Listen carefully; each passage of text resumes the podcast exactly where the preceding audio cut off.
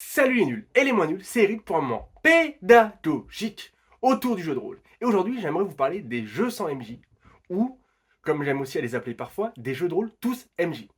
Lorsqu'on parle d'une partie de jeu de rôle traditionnelle ou classique, l'une des personnes autour de la table va avoir un rôle un peu différent, qui est le rôle de meneur de jeu, ou meneuse de jeu, maître de jeu, maîtresse de jeu, maître du jeu, bref, compteur, peu importe comment est-ce qu'on appelle cette personne, mais cette personne va avoir certaines fonctions autour de la table qui vont être différentes d'un joueur ou d'une joueuse lambda. MJ, c'est beaucoup de boulot, même si ce n'est pas si compliqué que ça, et que je vous invite tous et toutes à essayer. J'avais d'ailleurs déjà fait une vidéo sur ce sujet-là. Bref, il existe des jeux de rôle où cette fonction MJ va être pas supprimée, puisque dans les faits, on aura toujours besoin de personnes pour euh, être garant des règles, de personnes pour euh, incarner des personnages de joueurs, etc. Mais cette fonction-là va être distribuée différemment. Au lieu d'avoir un ou une MJ unique avec tous les pouvoirs, eh bien, ces pouvoirs, ces fonctions, ces euh, savoir-faire, ces compétences vont être distribuées différemment. Il y a pas mal de manières de faire. Mais si vous voulez bien, on va s'attarder quelque peu sur les plus courantes. Première option, ça va être de dupliquer les fonctions du meneur de jeu. Au lieu d'avoir un MJ unique, on va avoir 2, 3, 4 MJ avec les mêmes prérogatives et qui vont pouvoir comme ça se séparer les différentes fonctions.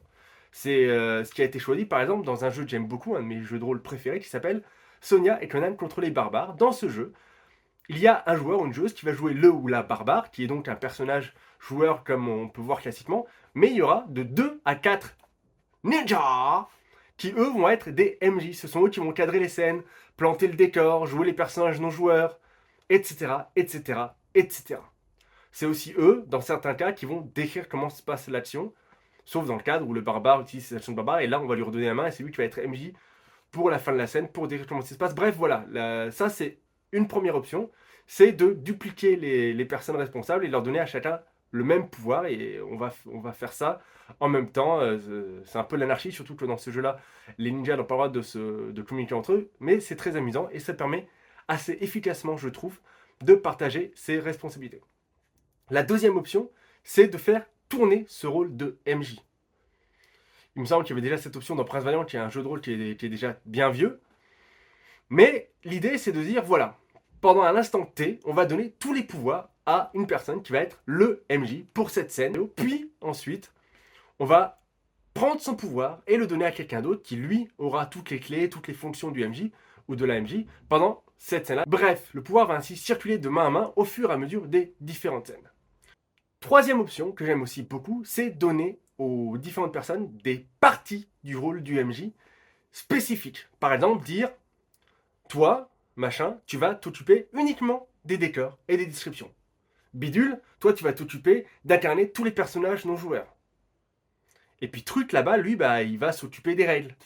Et ça permet comme ça aussi de déléguer pas mal de responsabilités. Et l'un des avantages lorsqu'on fait ça, lorsqu'on n'a pas de MJ ou qu'on est tous plus et toutes plus ou moins MJ, c'est que ça va aussi diminuer la charge mentale du MJ. Être un MJ, c'est beaucoup de pression, c'est beaucoup de choses auxquelles penser, beaucoup de choses auxquelles réfléchir. Et les jeux MJ, ça a aussi euh, cet avantage-là de diluer cette pression, de diluer ses responsabilités. Par rapport aux spécificités, il y a un jeu aussi que j'aime beaucoup qui s'appelle Fiasco, dans lequel on va avoir deux fonctions, entre guillemets, spécifiques. On va pouvoir cadrer des scènes, c'est-à-dire qu'on est un peu comme un MJ, et on décide où la scène a lieu, quel décor, quel figurant, quel est l'enjeu de la scène, pourquoi est-ce qu'on joue cette scène-là, pourquoi est-ce que les acteurs sont là, bref, on va mettre en place une scène. Mais si on fait ça, lorsque c'est à notre tour, parce qu'on a une idée de personnage actif, donc quand notre personnage actif, on peut décider soit de faire ça, soit de décider comment va se terminer la scène pour notre personnage, bien ou mal, par rapport à son point de vue. Donc ça va être des fonctions différentes. Soit on va décider de prendre le rôle du metteur en scène, qui est une des fonctions du MJ, hein, quelque part, et mettre en scène, soit on va prendre le rôle de décider la finalité. Et dans cela, c'est une des autres fonctions du MJ, mais on va laisser les autres fonctions aux autres. Au niveau des fonctions spécifiques, on peut aussi faire comme dans les jeux BOB, dont j'ai déjà parlé ici, mais avoir des domaines thématiques. C'est-à-dire, par exemple, imaginons un jeu de rôle médiéval fantastique, tout ce qui est plus classique, eh bien, on peut décider que on va avoir un cadre, on va avoir un domaine, un grand domaine thématique qui va être la magie. Et la magie, tout ce qui tourne autour de la magie, que ce soit les personnages non joueurs qui font la magie, que ce soit lancer de la les raids pour lancer la magie, bref, tout ce qui va toucher autour de la magie, eh ben, on va donner cette responsabilité, grosse responsabilité, à un joueur ou une joueuse autour de la table qui s'occupera de tout ce qui est magique.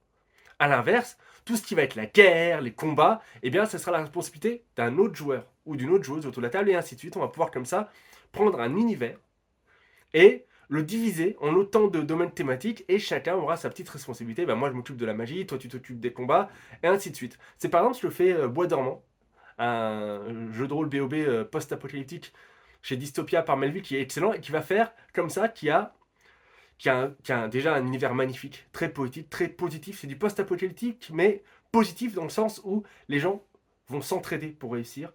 Dans le sens où c'est pas la loi du plus fort, c'est pas l'année suivante, c'est quelque chose de beaucoup plus beau, beaucoup plus réaliste aussi, parce que l'humain est un animal social et il sait qu'il a besoin de, de s'aider pour réussir. Et c'est comme ça, je pense, qu'on va réussir.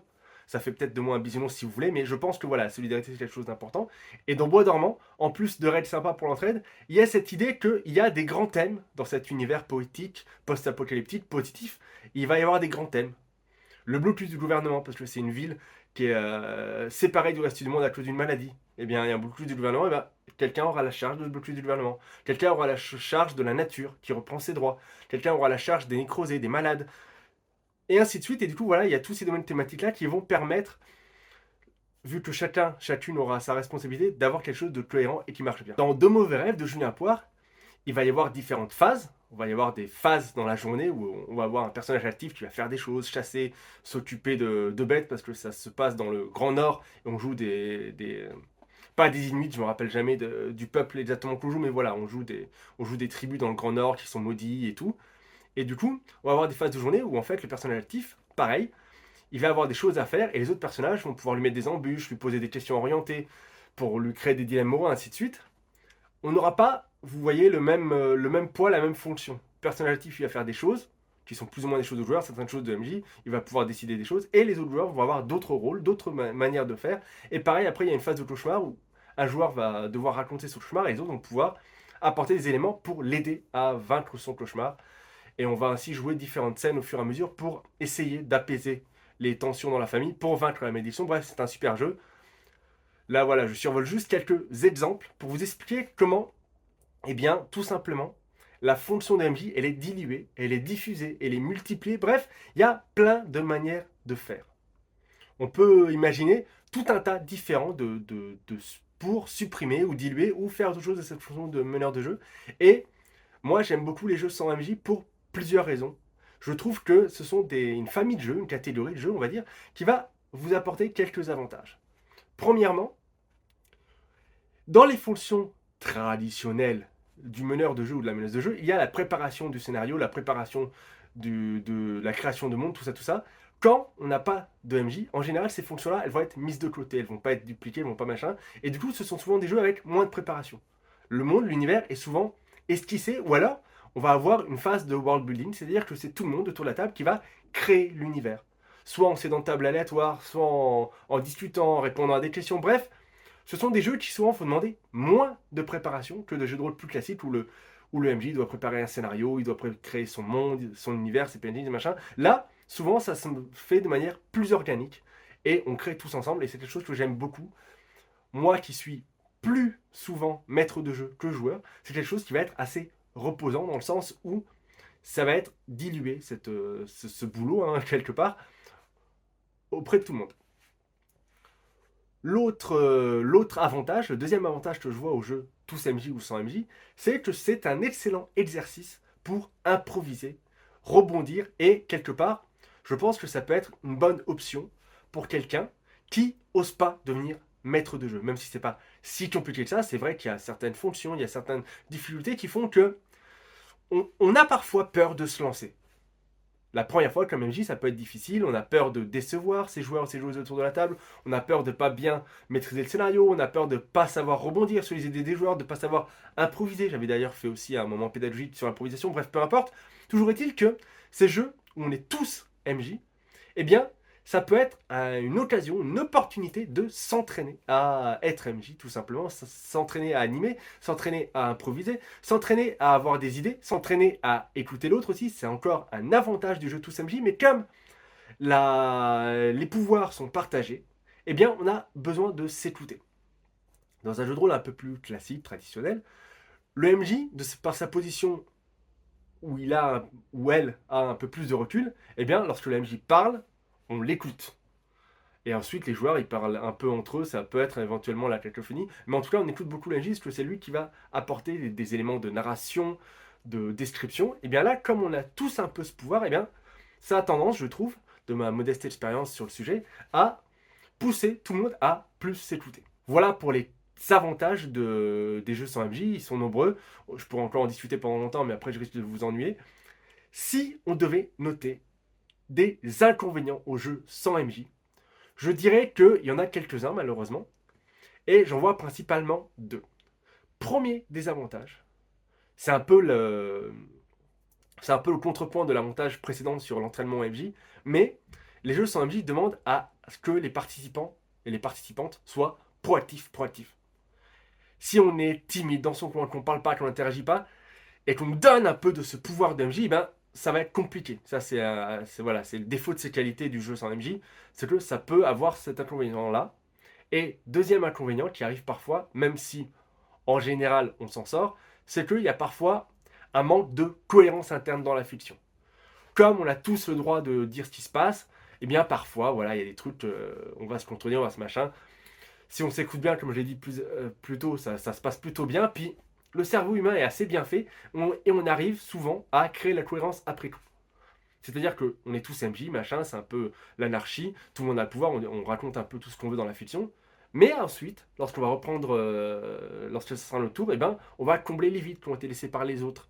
On va rajouter des choses, on va et on va, on a un cerveau qui est quand même un des, des trucs les plus beaux et les plus puissants au monde, et on va réussir à amener de la cohérence à Donc euh, je pense que c'est pas un véritable inconvénient, mais voilà, je préférais être transparent et honnête avec vous. Le jeu sans MJ, c'est pas forcément pour tout le monde, mais c'est quelque chose de formidable. Il y a des jeux super bien faits. Sonia Conan, dont j'ai déjà parlé, de mauvais Donc euh, voilà, n'hésitez pas à essayer.